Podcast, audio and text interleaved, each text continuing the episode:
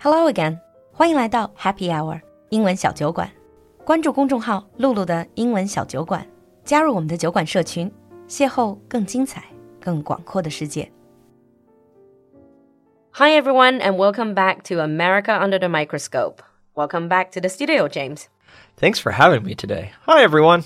So, today we are going to talk about something that is eternal and something that is what people talk about in day to day life. Quite lighthearted. We're going to talk about love and dating in the United States. Okay, so especially we are going to compare how relationships work out in the States and then in China. Let's start with where do people mostly meet their partners? I imagine it's somewhat similar to here in China. A lot of Americans will meet their partners at school and at work. Mm-hmm.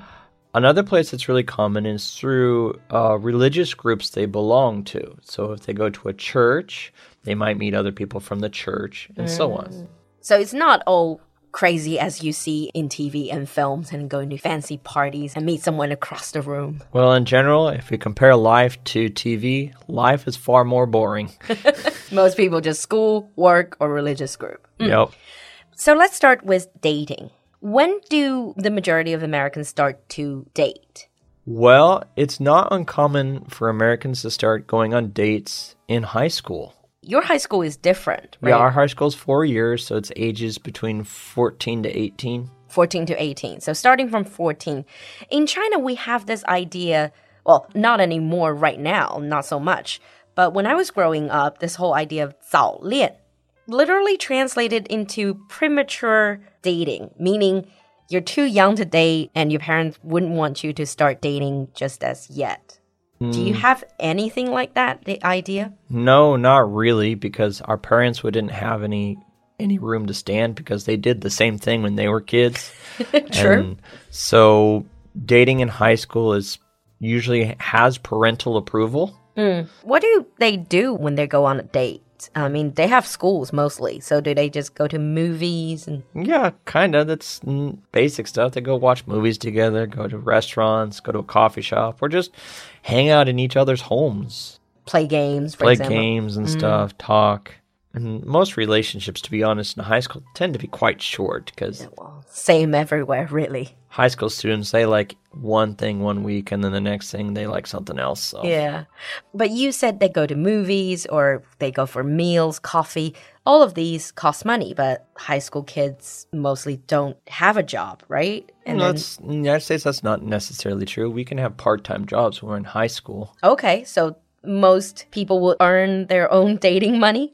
A fair number. I had a part time job. I delivered newspapers when I was in high school. I made money that way. But let's say if you don't have a part time job and you want to take a girl out for a date, and then if you ask your dad and saying, Dad, I need to take this girl out on a date, can I have so and so such amount of money to buy movie tickets? And so, My dad would say no to me. He's like, oh, that's nice. You have a date. How are you paying for it? uh, some parents would give money to their kids, some won't. That's more of an individual thing. but aren't American parents worried about kids? They don't really know what they're doing. For example, they will probably end up getting into trouble or it's going to affect their schoolwork. Well, yeah, of course they worry about that stuff, but they also have the mentality that if they say no, their kids are going to do it anyway, hmm. but they're going to do it in secret and more likely do more dangerous things.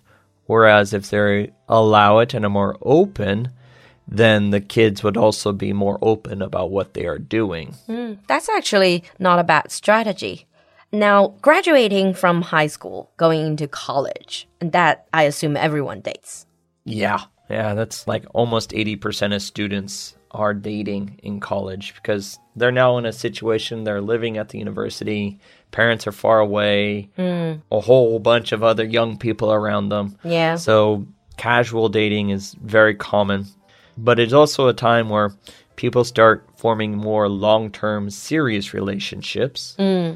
because a bigger pool of students, you're more likely to find people that share your interests with you at a university.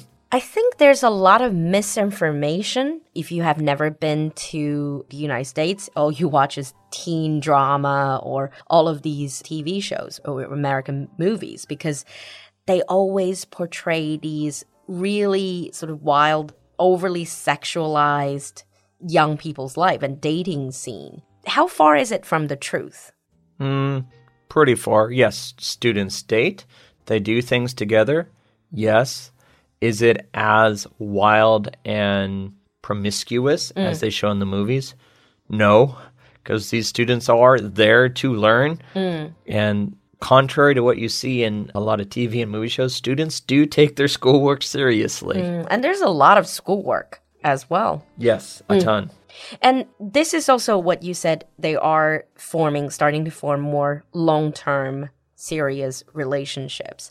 I guess it's the same as in China. I mean, it's not that common for people to just meet someone in college and then just basically get married right fresh out of college, Right. People don't go to college to find a marriage partner. You mm. just end up finding them. finding a person that mm. is very suitable for you. Um, but even that the case, it is highly unlikely that they will get married right after graduation. Mm. Usually, they will just date for a while because when you graduate, they kind of are career focused first. They want to get a job and get stable, and weddings are expensive.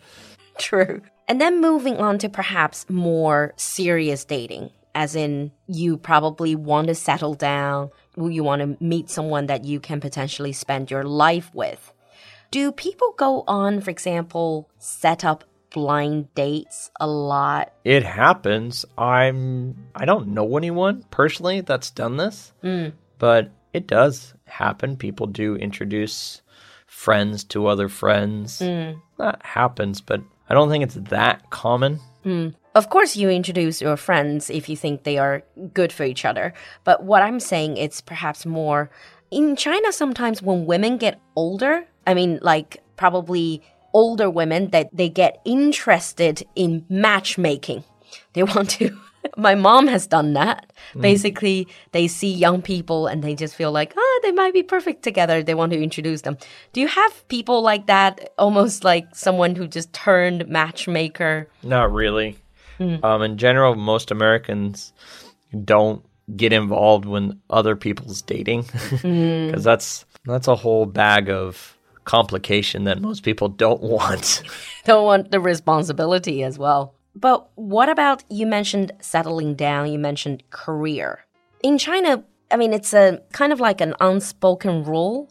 People want to buy a house, buy a flat before they actually get married because a lot of people they don't really like the idea of having to live in a rental property as a newlywed. Is there a similar thing in the United States? Not even a little bit. Most Americans are perfectly happy living in rental property, mm. and they'll live in rental property for years and years, even after they're married, because Americans are much more mobile, meaning mm. that they will change jobs and move to other mm. cities more easily. And if you own, this is hard. Oh, so they don't want to be tied, down. Yes. And it's perfectly okay that it's perfectly acceptable. People don't feel like, oh, you know, my life is so hard. I, I'm married, but I still have to live in a rental property. No, they don't think like that at all. Mm. And plus, in America, we don't have the same, like, if you're planning on having kids going to school, we don't have to worry about owning property in the school district for our kids to go to school in the local Oh, school. yes, we mentioned this before. Even if you rent in that Yeah. area, your You kid s- can still. Kids can still go to school there. So there is no push. And in some cases, it's more financially responsible to rent than buy.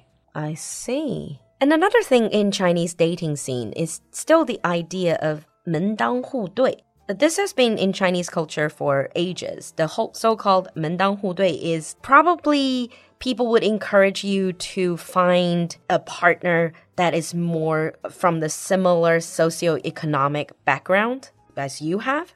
I understand. So, in general, in America, people do end up marrying people from similar background, but this isn't because it's like encouraged. It just happens naturally. because they have more things in common. I guess. Right. Mm. But people do marry from very different backgrounds And most Americans have absolutely no problem with that. Mm. What about age difference? Again, most people don't have any issue with it. And if they do, they won't say it to your face, they'll keep it to themselves. Mm. Okay. And dating in companies at workplace. Do most companies have issues with that? Yes. In fact, we have an idiom in English that Okay. describes this. It says, Don't stick your pen in company ink. Okay. But it's probably not a specific rule in many companies, but it's Actually, not no, some- it is a specific Oh, rule in many companies that if you are dating a coworker, you need to disclose it to human resources. In some cases, you'll be transferred to different departments so you don't work together. This is to avoid nepotism and possible problems in the future. I see. So if you're dating someone from your job, then you need to report to human resources for many companies. Yeah, and some companies have a specific rule that says you are not allowed to date your coworkers. I see. So let's move on to talking about how relationships evolve. So you meet someone, you start dating. First of all, it's casual, More and more serious. more serious, and then in English you say to move in together. So Yeah. start living together. Right. Is that very very common? Extremely common. Most Americans are living together before they get married. And probably most people wouldn't really consider getting married to someone they've never lived with. Yeah, that's really extraordinarily rare. Mm. Most people will have lived together possibly for years mm. before they get married. So for couples like that, getting married is kind of just a formality at that point. Mm. And that nobody's going to judge that, right? For the most part, no. It's just the way it is. So Americans cohabitating is kind of the rule. And moving in together, that is considered a major milestone in yeah, for a long-term serious relationship, it's a big milestone. And the next one is meeting the parents. Yeah. Now, usually we would It's actually meeting meet parents. parents before we move, in in. together. Mm, okay. But meeting family for the first time was is a big deal. Now, this might be a holiday as the time you do it. Like Thanksgiving is a big one, Ah, to bring home the the official girlfriend or boyfriend. right? And it's a sign of you know a serious relationship because you're confident enough to bring them to your family. Yeah, that's the same here. And I imagine people are also nervous. So how do parents respond to this? That depends from parents to parents, family to family. Some families are like super friendly, open and warm. Some, like mine, they're going to poke fun at you. Okay. And it's kind of a thing in my family is they'll know you're suitable for someone in my family is if you can take the, The jokes. punishment and the jokes and keep up with them. I guess every family is very different. But meeting the family, does that mean this is prelude to marriage?